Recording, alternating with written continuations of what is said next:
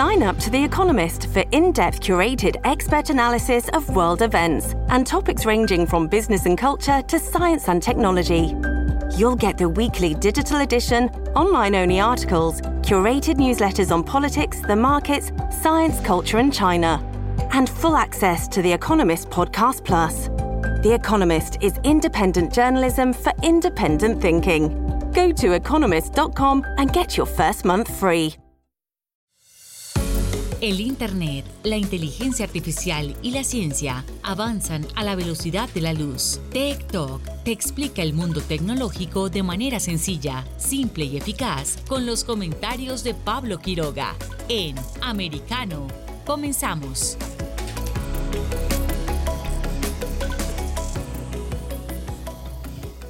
¿Qué tal? ¿Cómo están todos? Bienvenidos una vez más a nuestro programa TikTok aquí por Americano. Soy Pablo Quiroga.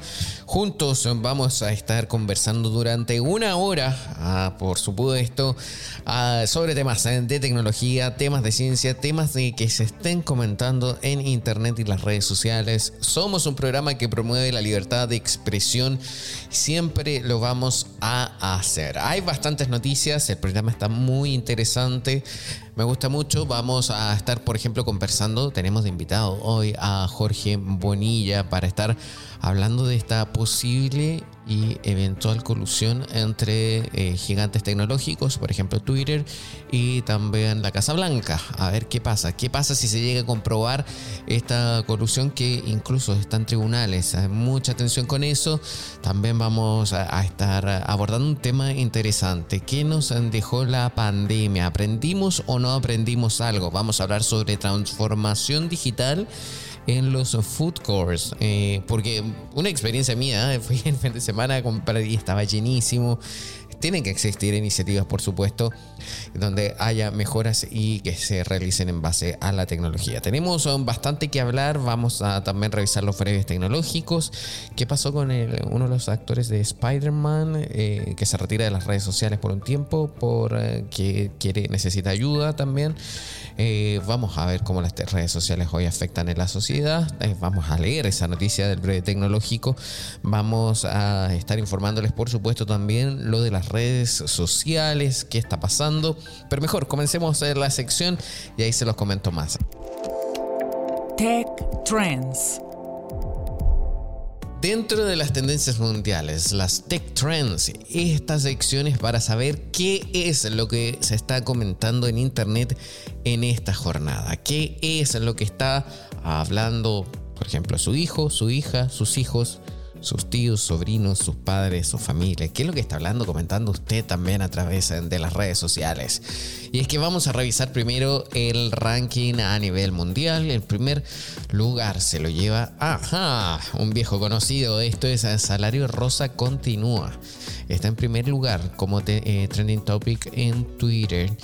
Eh, me llama la atención nuevamente. ¿Será que están pagando para convertirlo en trending topic? Vamos a revisar. Vamos a escoger, como siempre lo hemos hecho cuando aparece este hashtag, una cuenta y vamos a ver, por ejemplo, a ver, una cuenta que se llama Cristina García, Cristin 73115444.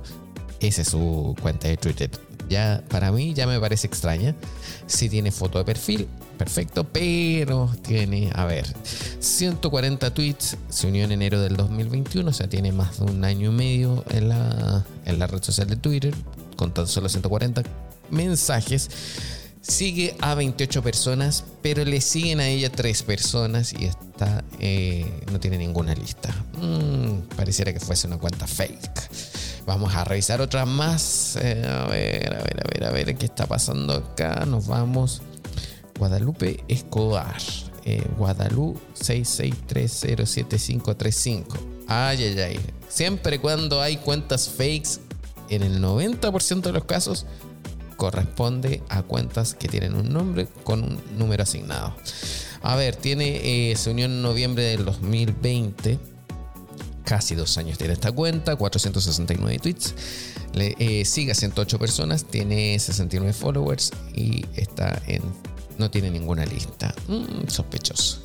Bueno, está haciendo tendencia, el salario rosa continúa, eh, sigo revisando en segundo lugar, wow, 478 mil tweets tan solo en los últimos 30 minutos. Pink Venom. Pink Venom, por supuesto, lo relacionamos al K-Pop, porque ya ha estado de otras veces, así que Pink Venom. También hay otro hashtag que se llama I Bring the Pain Like. también va relacionado al K-pop. Eh, wow, el K-pop se está llevando nuevamente casi todos los lugares. También está Jeon Jungkook. Eh, también hay otros escritos, eh, otros hashtags que están escritos en japonés. Sigo revisando rápidamente. A ver, Dele Ali. También está dentro. Bueno, está en el lugar 12. Bueno, como vemos, ah, también Fortnite. ¿Qué pasó con Fortnite? Que está en. yo lo vengo revisando desde la mañana tempranísimo. Fortnite, eh, esta plataforma de videojuegos, está haciendo tendencia tanto dentro de Estados Unidos como fuera de Estados Unidos. Y es que eh, para todos los fanáticos de Dragon Ball, ¿quién se acuerda de esa serie? Que también es, eh, juego de computador o también de tablet o eh, de mobile. La noticia dice Dragon Ball Super por Fortnite, ya disponible los skins de Goku, Vegeta y más. Y la noticia cuenta, pese a que ya se habían ido filtrando cosas, el nuevo crossover de Fortnite Battle Royale ha sido uno de los más esperados y ya ha comenzado oficialmente, así que Dragon Ball Super por Fortnite es ya un hecho y está haciendo tendencia a nivel mundial. Sigo revisando dentro de los hashtags que están siendo tendencia a nivel mundial es Jill Biden. Está haciendo noticia porque hace muy pocas horas se dio a conocer que da positivo por COVID. Y la noticia cuenta que la primera dama de Estados Unidos, Jill Biden, ha dado positivo por COVID-19, tiene síntomas leves de la enfermedad y se aislará durante cinco días, según informó su directora de comunicación, Elizabeth Alexander, en un comunicado. Según se explica, la esposa del presidente Joe Biden dio negativo en un test ayer, aunque por la tarde empezó a tener síntomas. Se le practicó un test de antígenos que dio negativo, aunque después se le hizo un test PCR que dio positivo. Eh, Jill Biden tiene la pauta completa de la vacuna y dos refuerzos y según su directora de comunicación solo tiene síntomas leves. Así que está haciendo noticia a nivel mundial y por supuesto también dentro de Estados Unidos. Nos damos un salto. Oh, momento, estoy viendo que el hashtag Jill Biden va subiendo rápidamente en el escalafón y de hecho estoy revisando el timeline y va avanzando muy rápido. Ok, revisamos entonces dentro de Estados Unidos porque en primer lugar eh, se lo lleva PMS Pup Watch. A ver, ya tiene 1.144.000 tweets. ¡Wow! Y nos vamos a los juegos eh, de computadora o no. A ver, no, no, no, no. no. PMS Pup Watch tiene ese casi más de un millón de, tweets. Eh, lo estamos revisando. Ay, ay, ay. Sigo revisando entonces rápido. 3D Vive está en segundo lugar. El tercer lugar corresponde a National Telejoke Day, el día para contar o hacer una broma. También tiene, está en tendencia dentro de Estados Unidos. Fortnite también está en tendencia dentro de Estados Unidos. Jill Biden también está en tendencia dentro de Estados Unidos. Y ojo acá, acá hay algo nuevo. Wyoming Wyoming está haciendo tendencia dentro de Estados Unidos y es que hay elecciones, así que mucha atención qué está pasando con Wyoming. A ver, decisivas primarias para republicanos en Wyoming y Alaska.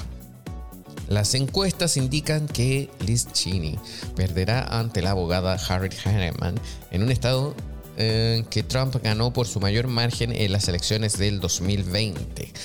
Así que, a ver, eh, ¿qué es lo que dice la noticia? Sigo leyendo esta noticia eh, de Voz de América en este caso. Lo cogimos de forma random, cualquier noticia, la primera que salió fue de este medio. Y cuenta la noticia y dice Liz Cheney, eh, fuerte crítica de Donald Trump dentro del Partido Republicano, parece encaminada a perder el martes su escaño como representante por Wyoming en unas primarias en las que compite contra una candidata respaldada por el expresidente.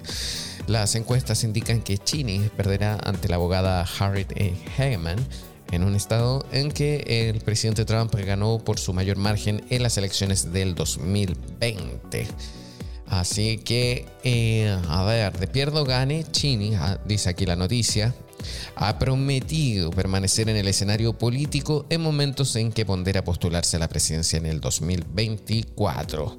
Así que está haciendo tendencia eh, también el nombre de ella dentro de Estados Unidos. Ya tiene más de 141 mil tweets. En estos eh, momentos, eh, Liz Cheney está haciendo tendencia. Ya dijimos, sigo revisando. Eso sí, Fortnite le gana en tweets porque ya tiene 210 mil. Wyoming, 81 mil. Jill Biden, 26 mil. Recordemos que es martes de primarias, así que va a haber distintos tipos de información durante esta tarde y también mañana.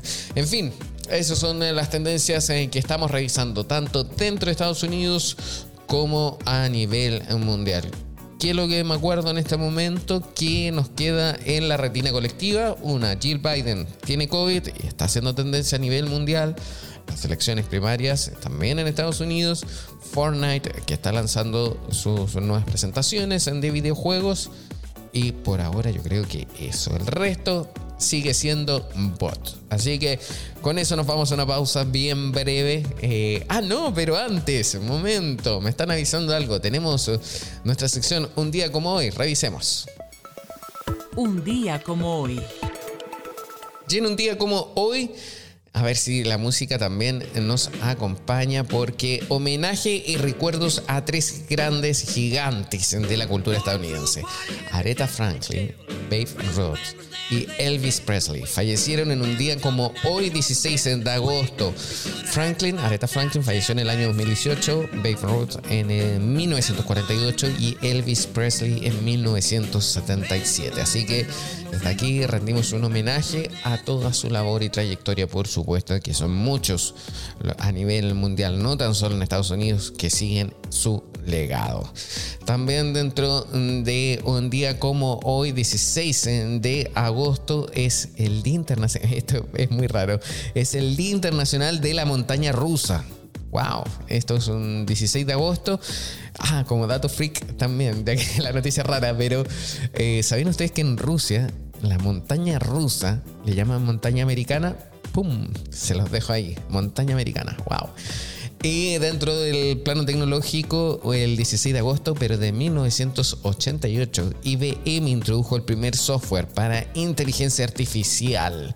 Y en el año 1994, la misma compañía IBM presenta Simon, el primer celular touchscreen tipo PDA, que son estos eh, de bolsillo. Eh, eh, eran los primeros PDA gigantes, las Palm, no sé si se acuerdan. Bueno, eso fue en el año 1994. Ahora sí, nosotros seguimos avanzando, nos vamos de forma bien breve para la vuelta. Seguimos con TikTok y nuestro primer invitado. En breve regresamos con más tecnología, internet, inteligencia artificial y lo último en ciencia en la voz de Pablo Quiroga en Tech Talk por Americano Busque su copa, siéntese cómodo y discuta los eventos más destacados de la semana en el único programa que analiza en tono relajado los temas más serios del momento. El Antídoto Rojo Extra, cada sábado, 9 pm este, 8 Centro, 6 Pacífico por Americano. Iberoamérica hoy. Un análisis de los acontecimientos políticos y sociales y su impacto en nuestra región entrevistas con los protagonistas de los temas relevantes, puntos de vista distintos, para que saques tus propias conclusiones. De lunes a viernes en vivo, 12 pm este, 11 centro, 9 pacífico por Americano. Ideas, argumentos, posturas y visiones, sin desperdicios. Escucha, concuerda o difiere con los postulados de José Aristimuño y Jimmy Nieves, quienes debaten con vehemencia de lunes a viernes a las 9 pm este, 8 centro, 6 pacífico por Americano. La Hora de la Verdad está disponible para ti cuando quieras. Accede a toda nuestra programación a través de nuestra aplicación móvil americano. Descárgala desde Apple Store o Google Play y mantente informado con nosotros.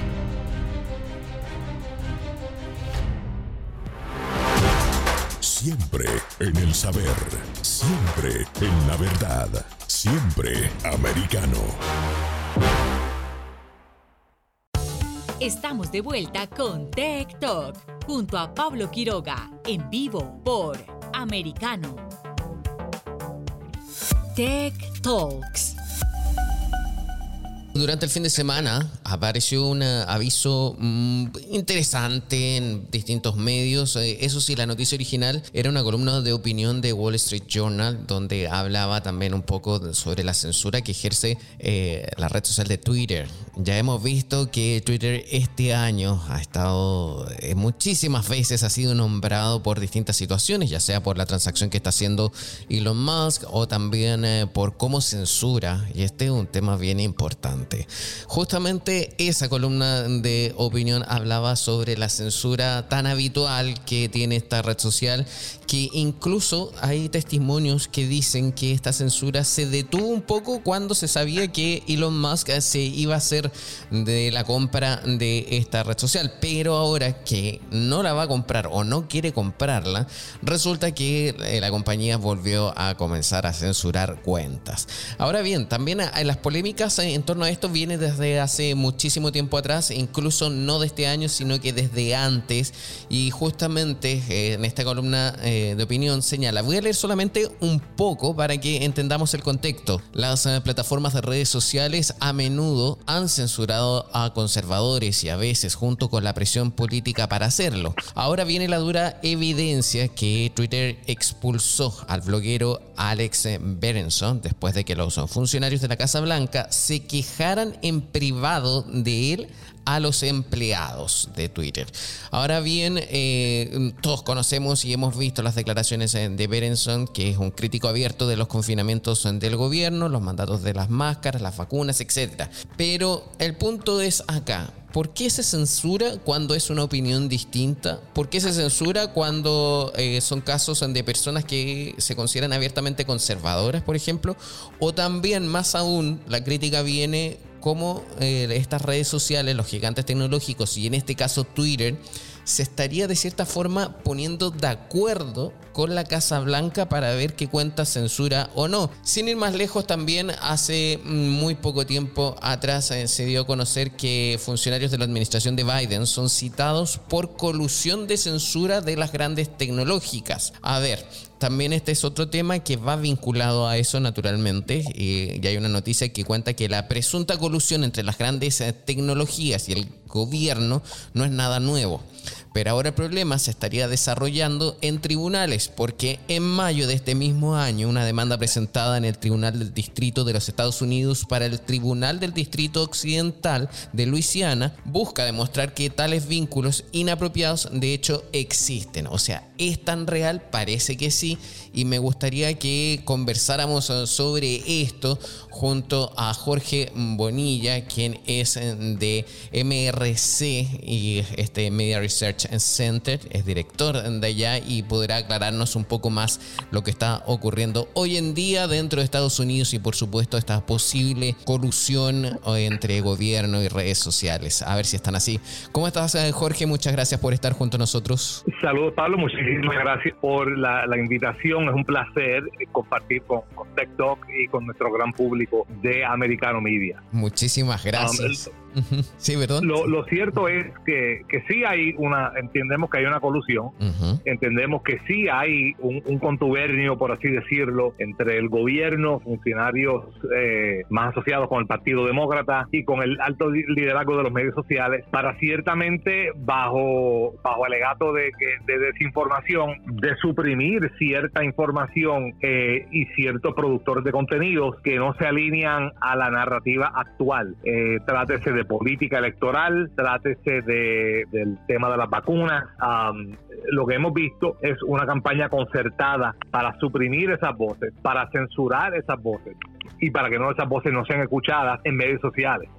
Pero ¿por Eh, qué? mucho antes, sí, A mí me, disculpa, dije, me sorprende esto que por qué se hace. Se supone que las redes sociales o también incluso estas son empresas privadas, pero ¿por qué se estarían coludiendo incluso con el mismo gobierno para controlar discursos? ¿Por qué es así esto? porque se trata de poder, se trata de control, se trata de que lo- los medios sociales francamente se han vuelto un grupo cliente del Partido Demócrata de los Estados Unidos, eh, porque los medios sociales ah, han probado ser un, un método y, y una manera muy poderosa para la cual transmitir información y transmitir información de una manera persuasiva que llegue a las personas y que las personas retengan esa información y la compartan y la compartan con otros. Ujú. Es interesante porque estaba viendo ayer, precisamente en Twitter, alguien compartió un video de Dave, del cantante ya fallecido, del cantante David Bowie Ujú. del 1999, en el cual él hablaba del impacto de las redes sociales y de los medios, perdón, de los medios sociales. Las redes no han existido todavía. Eh, desde el internet y de cómo a través del internet la, la, eso iba a revolucionar la forma en que se compartía información y la forma en que las personas asimilaban información. Y en el 99 Bowie dijo que todavía no entendemos siquiera el impacto de cómo eso va a suceder. A los seis años de él haber dicho eso, surge Facebook Wow.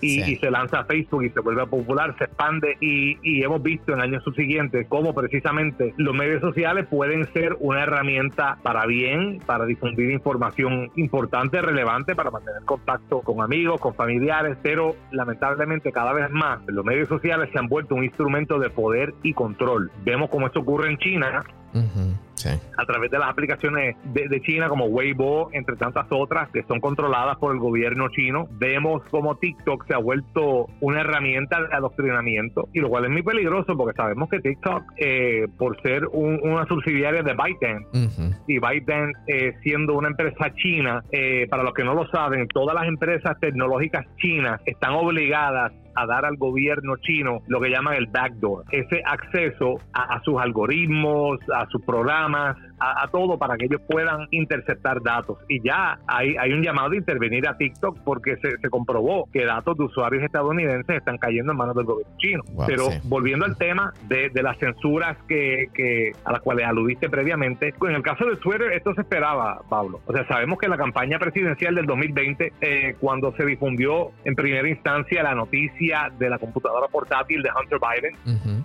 eh, en la noticia del New York Post, Twitter suprimió la difusión de esa noticia. Por los primeros días uno no podía compartir eh, la liga o el enlace de esa noticia en Twitter. Y en Facebook, eh, el director de comunicaciones de Facebook, quien había trabajado previamente, me parece que fue para Chuck en el Senado, él dijo, Facebook va a limitar la supresión de esa noticia. Y nosotros hicimos un estudio eh, subsiguiente a la elección donde se determinó que la supresión de esa noticia por parte de los medios sociales, de hecho, eh, ayudó en gran manera a que Joe Biden ganara la presidencia de los Estados Unidos. Uno de cada seis votantes eh, nos dijo a nosotros en nuestro estudio que de haber sabido de la escala de corrupciones de Hunter Biden, que todavía se está descubriendo y que todavía nuestros medios de- de convencionales de habla hispana no lo reportan, de haberse sabido la escala de esas corrupciones, las escalas de lo de Joe Biden, del diezmo del hombre grande, de la mordida del contrato, no hubieran votado por Joe Biden. Y ese uno de cada seis hubiera alterado el balance crítico en al menos tres estados, lo cual hubiera devuelto al presidente Trump a la Casa Blanca en el 2020. Eh, así que esto es algo que se viene viendo. Desde mucho antes. ¿Y, Y sí. a mayor, ajá. Ajá. No, no, no, perdón, disculpa. Y, y a mayor escala estamos viendo ahora con la acción que Twitter está tomando o que tomó contra Alex Berenson, quien para los que no saben, Alex Berenson es un ex periodista de New York Times. Sí. que desde el principio cuestionó lo que es la eficacia de las vacunas, lo que es la forma en que se crearon las vacunas eh, contra el COVID-19, eh, la forma en que se desarrolló el programa, los datos, la eficacia. Y mira, hay que decirlo, el tiempo le ha dado a Berenson la razón.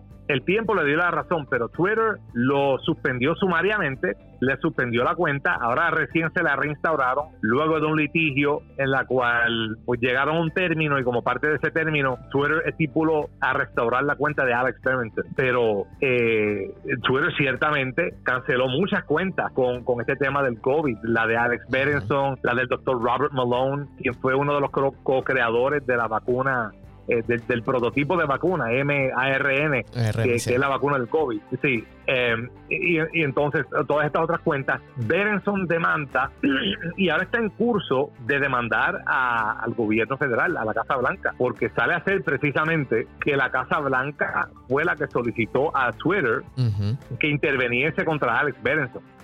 Pero, disculpa, mira, y también en ese mismo punto, si se llega, por ejemplo, a comprobar ya eh, los tribunales, porque recién eh, eh, al inicio leí también esta noticia que hay una denuncia en, Luisiana, si se llega a comprobar esta, esta colusión entre la Casa Blanca y las mismas grandes tecnológicas, en este caso Twitter, ¿qué debiese pasar? ¿Qué debiese ocurrir? ¿Debería haber eh, algún cambio? ¿Debería haber alguna disculpa? ¿O debería haber un reconocimiento? ¿Debería haber una nueva legislación que diga, ok, esto no puede ser, no se puede mezclar las funciones del gobierno con las redes sociales? ¿O qué tiene que pasar? Bueno, probablemente va a pasar o, se va a intentar que se haga una combinación de todas las anteriores. Ciertamente no es el rol de, los medios sociales privados coludir con el gobierno para determinar cuáles voces suprimir. Así que se vuelve bien peligroso. Sí se vuelve, el, medio social se convierte entonces en un instrumento de censura y de opresión cuando está tomando directrices del gobierno de turno para determinar a quién censurar por la razón que sea. Y propaganda. Eso simplemente, sí, eso simplemente no es conducta que es aceptable en los Estados Unidos. Aquí no se suprime expresión libre bajo orden del gobierno. ¿Sabes qué? Si Twitter lo fuera a hacer por cuenta propia, porque vamos a ser francos, Twitter tiene sus, y los medios sociales tienen sus reglas del usuario, y si se llegase a una determinación de que fue una violación eh, de, reglamento interno, y están haciéndolo como cosa privada, pues ya eso aunque, aunque malo también porque esos secos parten en una sola dirección siempre, pero por lo menos es, más defendible, es más defensible. Pero cuando se hace a instancia del gobierno de turno, ahí eso marca un precedente nefasto, entiendo yo, un precedente peligroso. Y, ya estamos entrando en materias de censura y, de opresión. Así que lo, lo, que yo entiendo que vamos a ver, probablemente no en este Congreso, pero quizás en los próximos, es eh, ya sea una eh, eh, ya sea una una legislación para aclarar la sección 230 de la ley de telecomunicaciones de Estados Unidos. Ay, interesante. Ya sea algún intento de leyes antimonopolio contra los medios sociales. O sea, yo, yo entiendo que va a haber una variedad de, de intervenciones para evitar que estas cosas pasen en el futuro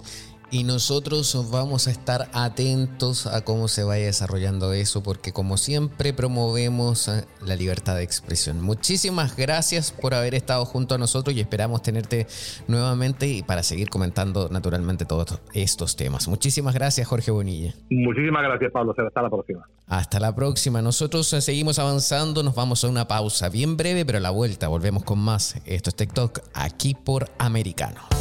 En breve regresamos con más tecnología, internet, inteligencia artificial y lo último en ciencia en la voz de Pablo Quiroga en Tech Talk por Americano. Una mirada global de la influencia de Medio Oriente en el mundo occidental, junto a Hannah Beris, cada sábado en Israel hoy, 2 p.m. Este, 1 Centro, 12 Pacífico, por Americano. Los avances científicos y tecnológicos relevantes, Internet, redes sociales y el mundo de los videojuegos en Tech Talk con Pablo Quiroga. Conéctate de lunes a viernes, 2 p.m. Este, 1 Centro, 11 Pacífico, en vivo por Americano.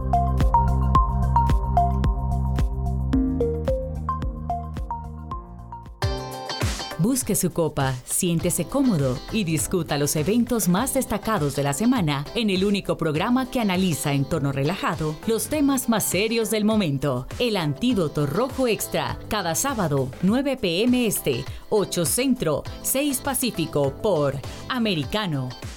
Isabel Cuervo y su equipo indagan y rastrean los hechos para ofrecer una mirada profunda a las noticias, sus causas y consecuencias. Periodismo de investigación cada sábado, 7 p.m. Este, 6 Centro, 4 Pacífico, por Americano. Los hechos relevantes que ocurren en Estados Unidos, analizados con la característica frontalidad de Dania Alexandrino y sus invitados. Perspectiva USA Conéctate de lunes a viernes, 8 pm este, 7 centro, 5 pacífico. En vivo por Americano. Infórmate con Lucía Navarro de los temas importantes del día que impactan tu vida. Conoce el contexto de los hechos con el análisis de especialistas. Únete a Actualidad Noticiosa de lunes a viernes a partir de las 10 pm este 9 Centro 7 Pacífico por Americano. Vive en la verdad. Somos americano. El análisis de la actualidad política de los países del sur de Latinoamérica y sus consecuencias en el continente, junto a Marcelo López Macía, de lunes a viernes, 10 a.m. Este, 9 Centro, 7 Pacífico, por Americano. Donde están los hechos, somos Americano. Estamos de vuelta con Tech Talk, junto a Pablo Quiroga, en vivo por Americano. Tech Talks. Y en este bloque yo creo que vamos a... bueno, mejor, les voy a contar una experiencia mía, porque me pasó hace muy poco el fin de semana es que me acerqué a un food court eh, dentro de un shopping que queda, por cierto, aquí muy cerca, pero me llevé una muy mala experiencia. Una, porque estaba muerto de hambre y quería comer algo bien rápido. Y segundo, porque no tenía tiempo y tenía que seguir haciendo lo mío, conseguir más entrevistas, eh, conseguir más experiencias en el ámbito digital, obvio, por supuesto. Pero me llamó la atención lo siguiente. Y aquí me gustaría que reflexionásemos eh, todos juntos, porque una, estamos en periodo de pandemia aún, o también estuvimos en una pandemia muy estricta con confinamientos en muchas partes del mundo, donde por ejemplo eh, las personas no podían salir de la casa.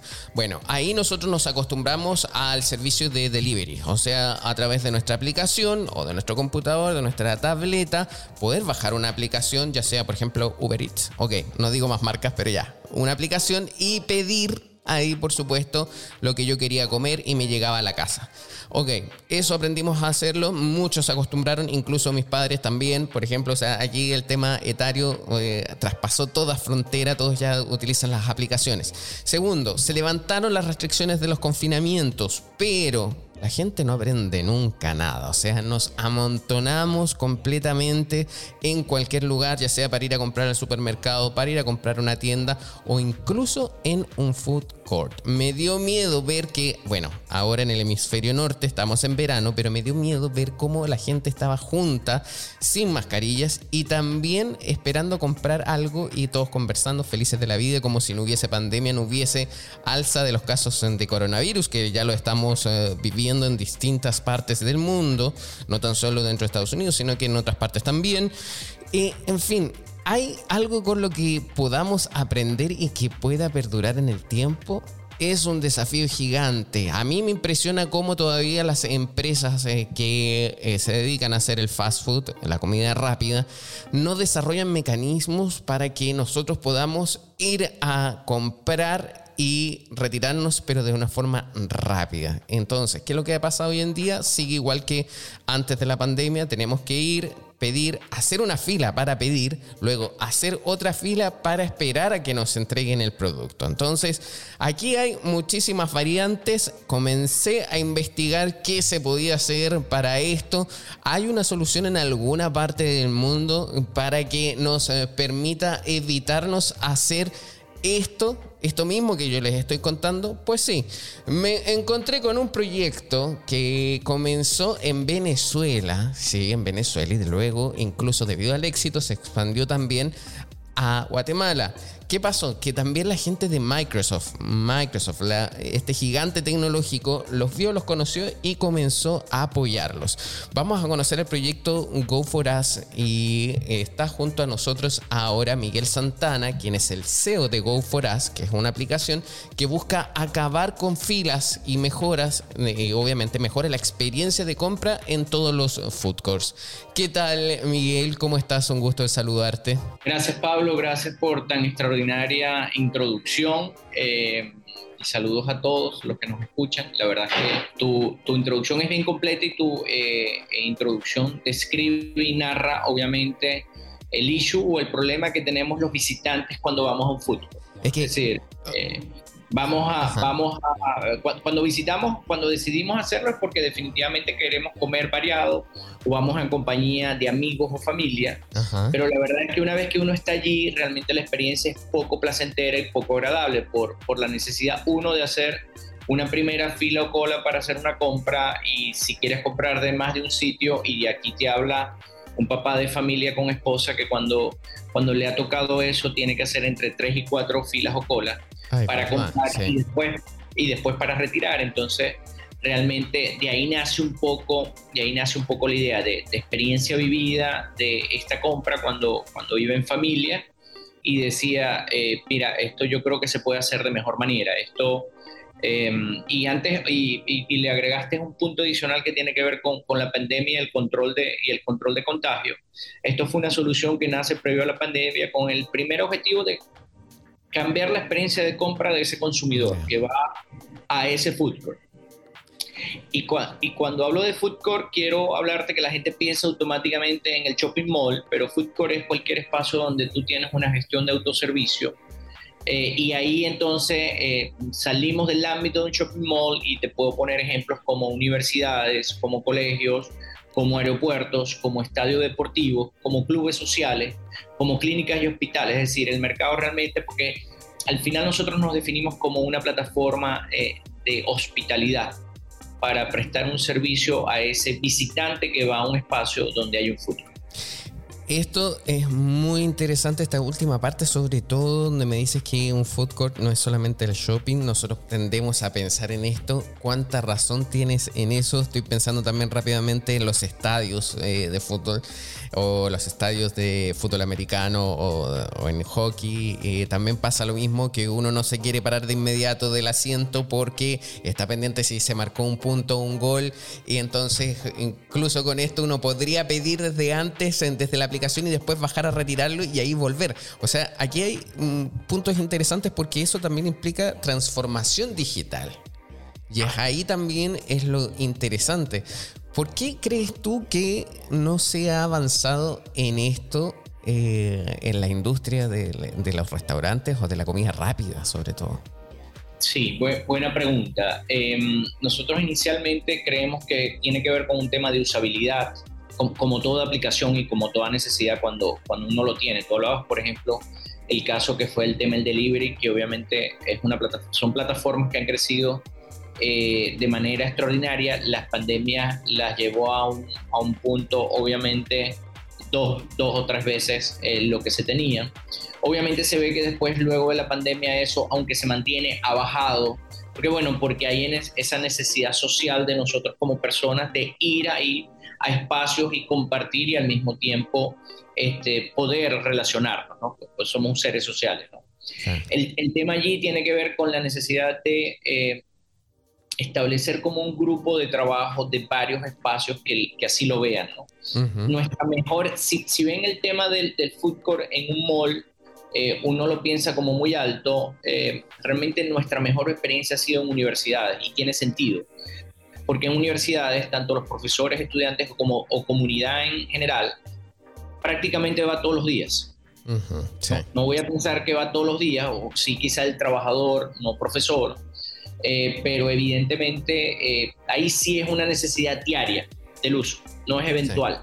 No es papá de familia que a lo mejor va dos o tres veces al mes al, mall, pero sí en la comunidad universitaria para nosotros ha sido eh, un buen éxito. Es más, en nuestro, nuestro MVP nosotros lo probamos en una universidad, en una ciudad en Venezuela y realmente fue un muy buen resultado. Y luego que llegamos a Guatemala, eh, aun cuando lo colocamos en un grupo de centros comerciales, eh, al final el resultado que estamos teniendo en la universidad genera más tracción, es decir, genera un punto de alta usabilidad, alta, la, gente la descarga con muy poco incentivo y la usa con muy poco incentivo, por el cual digamos que tiende a ser más sostenible a lo largo del tiempo. Pero cuéntame entonces, ¿cómo es que funciona esta aplicación si sirve tanto como para una universidad como también para un shopping? ¿Cómo, ¿De qué se trata? Cuéntame. Sí, eh, primero es un marketplace, significa que eh, obviamente lo que nosotros son, eh, conectamos son a proveedores de alimentos y bebidas que están en un food court con visitantes que llegan a ese food court. Entonces ahí podemos tener distintas marcas, sean de hamburguesas, de pizzas, de tacos, de sushi, eh, que se hacen un onboarding como oferentes de eh, el alimento y de ellos tienen una plataforma web donde cargan eh, todo el menú, marca, tipos de conexión y al mismo tiempo entonces tienes una aplicación en los sistemas operativos iOS y Android donde nosotros como visitantes la descargamos, llegamos a ese food court, es decir, por ejemplo, llego a voy a nombrar mi alma mater, la Universidad del Zulia, y entonces cuando llego a la Universidad del Zulia, yo puedo ver el court de la Universidad, de la Universidad del Zulia o no sé, voy al aeropuerto y voy al aeropuerto en Caracas, el aeropuerto Mequetía, ahí también hay un food court. Y lo que hace primero el sistema es geolocalizarme en el espacio donde yo me encuentro. Y en ese momento me muestra específicamente la oferta que está allí. ¿A qué me refiero con esto? En las plataformas de delivery, cuando tú abres la aplicación, ella empieza radialmente a mostrarte toda la oferta, desde el que está a 10 metros hasta el que está a 3 kilómetros. En el caso de GoFrost, él te muestra exactamente la oferta donde tú estás. Si estás en un centro comercial, el del centro comercial. Si es un colegio, un colegio. Si es una universidad, un estadio, un aeropuerto y así sucesivamente. Yo solo veo la oferta donde yo me encuentro. En ese momento yo puedo ver un carrusel donde está la oferta del día donde yo puedo tomar y hacer un call to action automático, es decir, le doy al botón, lo marco y lo paso al carrito de compra, o puedo entrar a distintos establecimientos, es decir, puedo entrar al de hamburguesas, pido la hamburguesa que quiero, o entro al de sushi, pido el sushi como lo quiero, y después tengo un único carrito de compra. Hago un solo pago y automáticamente las comandas o pedidos llegan de forma eh, simultánea a cada comercio al cual compré. Qué bien, pero entonces da igual si es que es solamente un restaurante, un comercio o que sean varios. Es absolutamente igual, porque me imagino que en la universidad no es que haya un food court con muchos restaurantes. No, claro que no. claro, que no, buen punto. Ahí hay básicamente... Nuestra experiencia en la universidad del MVP es que se supervieron el 50%, eran 5 de 10, pero tuvo buena atracción de usuarios eh, y adicionalmente generamos 7-8% más de órdenes en tres meses de operación, con el cual realmente fue, una, fue un impacto interesante para los empresarios. Recuérdate también que en el mercado universitario vas a conseguir, no sé, 10% cadenas muy grandes y el resto tú ves es empresarios del sector que tienen este, su, su concepto y le prestan servicio a su universidad. Entonces, eh, digamos que ahí atendemos tanto a grandes marcas como puede ser a, al segmento de pequeña y mediana eh, empresa, ¿no? del sector de restauración. Y, bueno, ahí lo que tienes la ventaja es que entonces a través de una sola plataforma puedo comprar de múltiples establecimientos, hacer un solo pago y esperar que me notifiquen para ir a hacer un pick-up o como es de hospitalidad, yo si tengo la mesa marcada de ese food court y ahí Miguel está en la mesa 3, me lo pueden traer a la mesa también directamente por cada uno de los comercios. Qué bien. Miguel, un momento, por favor. Vamos a hacer una pausa bien breve, pero a la vuelta vamos a seguir profundizando en este tema que tan interesante está. En breve regresamos con más tecnología, internet, inteligencia artificial y lo último en ciencia en la voz de Pablo Quiroga en Tech Talk por Americano donde vive la verdad. Somos americano. Los hechos relevantes que ocurren en Estados Unidos, analizados con la característica frontalidad de Dania Alexandrino y sus invitados. Perspectiva USA. Conéctate de lunes a viernes, 8 p.m. Este, 7 Centro, 5 Pacífico. En vivo por Americano. Perspectiva USA está disponible para ti cuando quieras. Accede a toda nuestra programación a través de nuestra aplicación móvil americano. Descárgala desde Apple Store o Google Play y mantente informado con nosotros.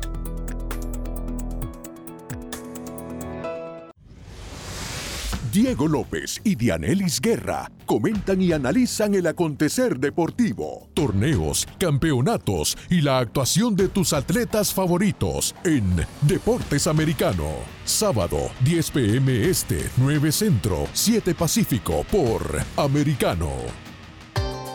Busque su copa, siéntese cómodo y discuta los eventos más destacados de la semana en el único programa que analiza en tono relajado los temas más serios del momento. El Antídoto Rojo Extra, cada sábado, 9 pm este, 8 centro, 6 pacífico por Americano.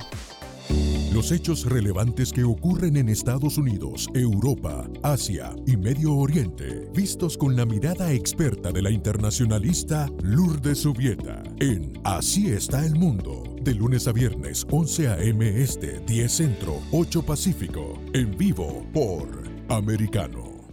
Ideas, argumentos, posturas y visiones, sin desperdicios. Escucha, concuerda o difiere con los postulados de José Aristimuño y Jimmy Nieves, quienes debaten con vehemencia de lunes a viernes a las 9 pm este, 8 centro, 6 pacífico por Americano. Estamos de vuelta con Tech Talk junto a Pablo Quiroga en vivo por Americano. Tech Talks.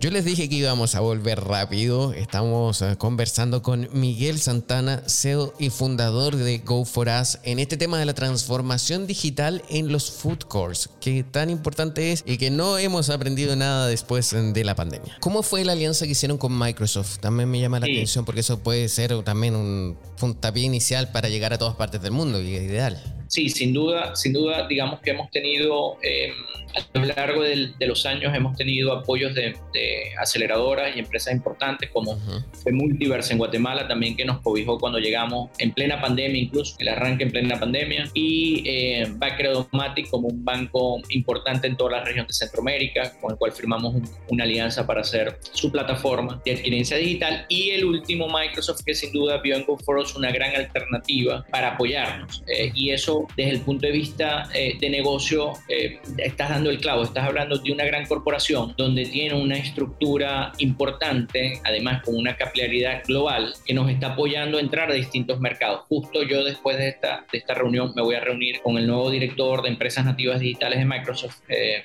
y, vamos a hablar un poco del plan, en los mexicanos, y vamos a hablar un poco del plan del caso de Centroamérica en sí, donde estamos tocando no solo el tema de Guatemala, sino, bueno, obviamente posibilidades de mercados mucho más grandes y atractivos desde el punto de vista de, usuario. Qué bien, pero eh, ¿qué pasa también, por ejemplo, con el tema de la privacidad? Eh, también me imagino, porque es una aplicación. Eh, yo lo, aquí lo quiero pensar desde dos puntos de vista. Aquí, espérate, todo esto también con el tiempo no importa. Vamos a seguir conversando porque está muy interesante este tema y el tema de la privacidad yo creo que importa tanto para las empresas como tanto para los usuarios. actualmente en, en Latinoamérica, por decir también Sudamérica, hay cero normativa que sea generada respecto a la privacidad de los datos, sino que no hay nada o algunos países están haciendo algo. En el caso de Europa hay una ley de protección de datos que es muy fuerte. En Estados Unidos recién se está legislando en torno a eso. Pero me llama la atención. Eh, ¿Cómo una empresa va a querer también o puede ser útil esta aplicación? Porque esta aplicación es muy útil para los mismos usuarios, pero para las empresas. ¿Por qué? Porque con la, empresa que realiza, por ejemplo, su propia aplicación, puede optar a muchos datos de los mismos usuarios. Entonces, eh, ¿cómo, ¿cuál es el gancho o la motivación de la empresa para estar también en GoForas? Sí, sin duda es un canal digital adicional. Cuando, cuando yo tengo esta conversación con las marcas y, y recuérdate que también como gran marca, las marcas en general hacen inversiones importantes en tener sus propias plataformas. Eh, cualquiera, y, todas, no, no cualquiera, todas lo tienen y todas lo hacen. Mi, mi, aproximación a estos directores generales o responsables de las áreas es, esa es tu marca y obviamente tú estás hablando de un usuario que evidentemente llegue y quiere comprar una hamburguesa, descarga la aplicación y quiere, digamos, hacer un, ahorrarse la fila para hacer el pedido y eso está muy bien cuando yo voy a un sitio standalone y obviamente ahí, digamos, la propuesta de valor de GoFrost no aplica. ¿Dónde aplica la propuesta de valor de GoFrost? Es que yo voy a un solo sitio donde hay 15 oferentes y en vez de yo tener que descargar una aplicación para comprar la hamburguesa a mi hijo, una para la pizza de mi esposa y uno para el sushi de mi hijo, yo tengo una sola aplicación y a través de esa misma aplicación estén los mismos oferentes y yo haga un solo pago con los tres eh, merchants. Ay, qué bien. Eh, disculpa, sí. Y punto de valor. Ya, eso, ahí me convenciste yo, el propietario, yo digo ya, ok, me gusta. Ahora bien, desde el punto de vista de la gente, eh, tendría que hacer entonces un solo pago y ese pago después automáticamente se divide para cada uno de los restaurantes. O sea, no es problema del usuario, sino que es la comodidad para el usuario. Correctamente. Desde el punto de vista del usuario, te diría que la propuesta de valor la dividimos en tres. Para, para nosotros como visitantes, obviamente es una nueva experiencia de compra. Te lo habla Miguel Santana, papá de familia, que le tocaba hacer tres colas, tres pagos, tres esperas y tres retiros. A sentarme en la mesa, abrir la aplicación, ver la oferta de comida en la pantalla de mi teléfono, mandar al carrito de compra cada una de las solicitudes, hacer un pago y solo esperar a que me notifiquen. Eso, quiere decir que estoy cambiando diametralmente mi experiencia de usuario. Desde el punto de vista del merchant, es, bueno, tengo una nueva plataforma que me va a traer nuevas órdenes, donde adicionalmente yo estoy en el marketplace de solicitudes de ese, vamos a decir, de ese food court. Y para el dueño del food court, llámese universidad o shopping mall o aeropuerto, bueno, le está entregando una experiencia diferenciada a ese visitante. También eh, estoy imaginando, quiero utilizar ya esa aplicación, o sea, que dejaría Venezuela, Guatemala para ver porque me llama la atención y eso también permitiría eh, poder competir de igual forma a un eh, restaurante que sea pequeño, que no sea una cadena, versus una cadena ya grande. Entonces, ¿por qué va a estar la misma opción ahí? Entonces permitiría esa competencia entre grandes y chicos en una misma instancia.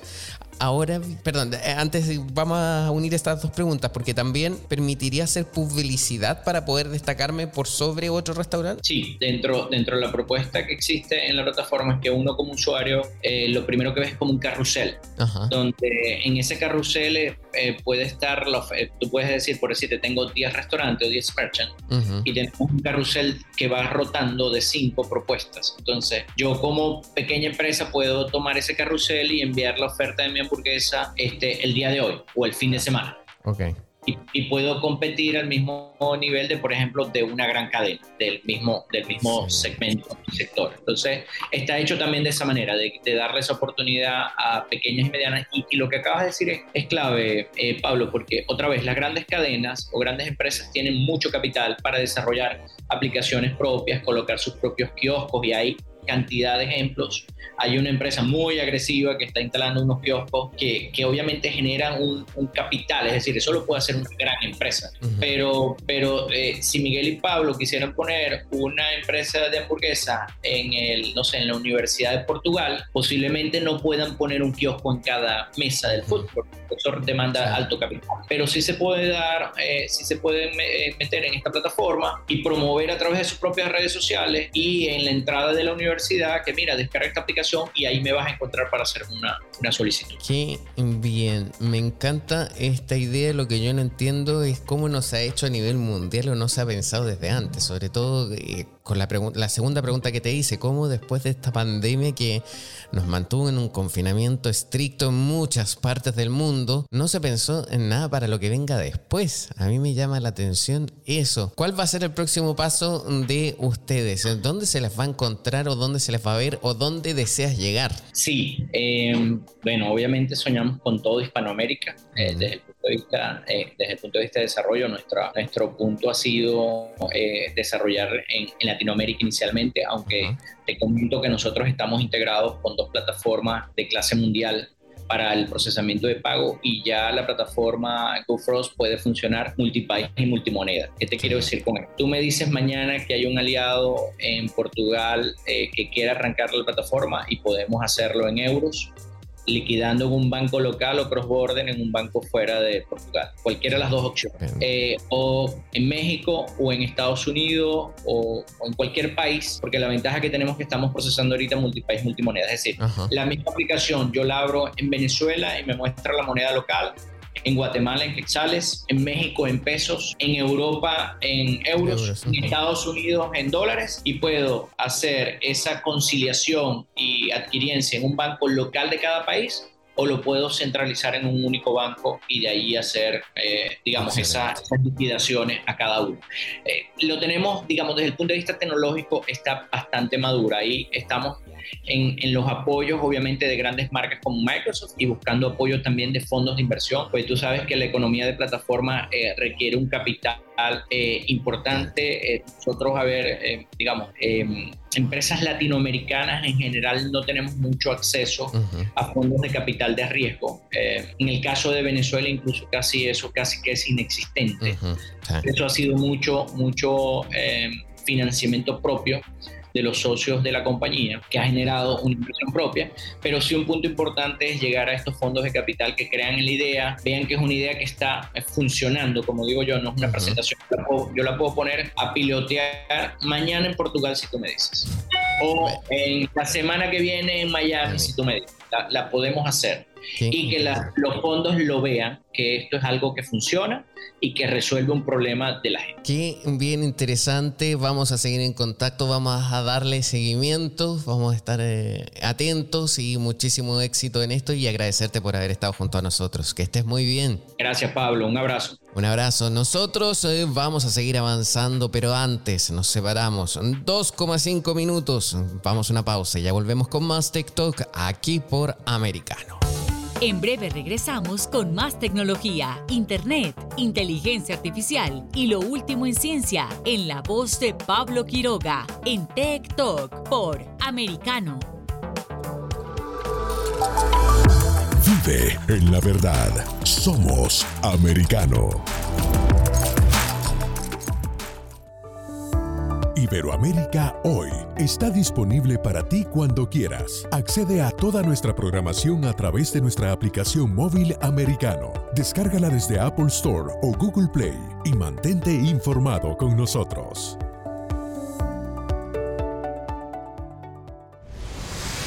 Diego López y Dianelis Guerra comentan y analizan el acontecer deportivo, torneos, campeonatos y la actuación de tus atletas favoritos en Deportes Americano.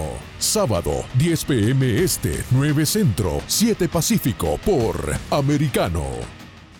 Ideas, argumentos, posturas y visiones, sin desperdicios. Escucha, concuerda o difiere con los postulados de José Aristimuño y Jimmy Nieves, quienes debaten con vehemencia de lunes a viernes a las 9 pm este, 8 centro, 6 pacífico por Americano. Diversas ideas, múltiples argumentos, distintos puntos de vista. Únete a las líderes de opinión más influyentes de habla hispana de lunes a viernes, 6 p.m. Este, 5 Centro, 3 Pacífico, por Americano. Estamos de vuelta con Tech Talk, junto a Pablo Quiroga, en vivo por Americano. Breves tecnológicos. Y en breves tecnológicos eh, les comentamos una noticia que ocurrió hace muy poco, el fin de semana. El joven actor Tom Holland deja las redes sociales y sus fans se inquietaron. El británico de 26 años ha decidido cuidar de su salud mental y abandonar sus redes para no lidiar con todos los comentarios que se realizan sobre él a través de dichas eh, plataformas. Los más de 67 millones de seguidores de Tom Holland, wow, yo me sorprendí cuando revisé esa cantidad de seguidores en redes sociales, se lamentan tras conocer que el actor estará al menos durante un tiempo bastante inactivo en redes sociales. El joven actor conocido por su papel en películas como Uncharted o Spider-Man, ha tomado la drástica decisión de abandonar sus perfiles de Twitter e Instagram al afirmar sentirse en una espiral cada vez que lee alguna publicación sobre él. El joven asegura que esto es abrumador. Holland ha priorizado su salud mental, me parece perfectamente lógico, a seguir navegando en redes sociales y ha anunciado su retiro de sus perfiles con una publicación en forma de vídeo que dice pedir ayuda no debería ser algo que nos avergonzara. En su última publicación en redes sociales, Tom aprovechaba para lanzar su voz como personaje público en un importantísimo mensaje que apunta directamente a todos aquellos usuarios que puedan estar atravesando por problemas de salud mental. Nosotros vamos a abordar esto más adelante. Y en Twitter. Una jueza ordenó a la compañía entregar a Elon Musk en documentos de un ex directivo de la compañía. Extraño pero cierto, les cuento la noticia rápidamente. Twitter deberá entregar a Elon Musk documentos de un ex directivo de la compañía que el multimillonario dijo que era una figura clave en el cálculo de la cantidad de cuentas falsas en la plataforma, según una orden judicial del lunes. Las cuentas en bot y spam en Twitter se han convertido en un tema central en la lucha legal sobre si Musk, que es el director ejecutivo de Tesla, debe completar la adquisición de 44 mil millones de dólares de la compañía de redes sociales. Se ordenó a Twitter que recopilara, revisara y presentara documentos del ex director general de productos de consumo, Kayvon Begpur, según la orden Kathleen McCormick de Delaware. Begpur, que dejó Twitter después de que la compañía de redes sociales acordara en abril ser adquirida por Musk, fue descrito en los archivos judiciales del multimillonario como uno de los ejecutivos más íntimamente involucrados en la determinación de la cantidad de cuentas falsas. Y con esta noticia, nosotros comenzamos a despedirnos. Muchísimas gracias eh, por haber estado junto a nosotros en esta oportunidad. Gracias por conectarse americano. Soy Pablo Quiroga y les deseo un buen día. Nos vemos mañana si Dios así lo quiere. Chao. Tech Talk y Soberproy. Conéctate con nosotros de lunes a viernes a las 2 p.m. Este, 1 Centro, 11 Pacífico, por Americano.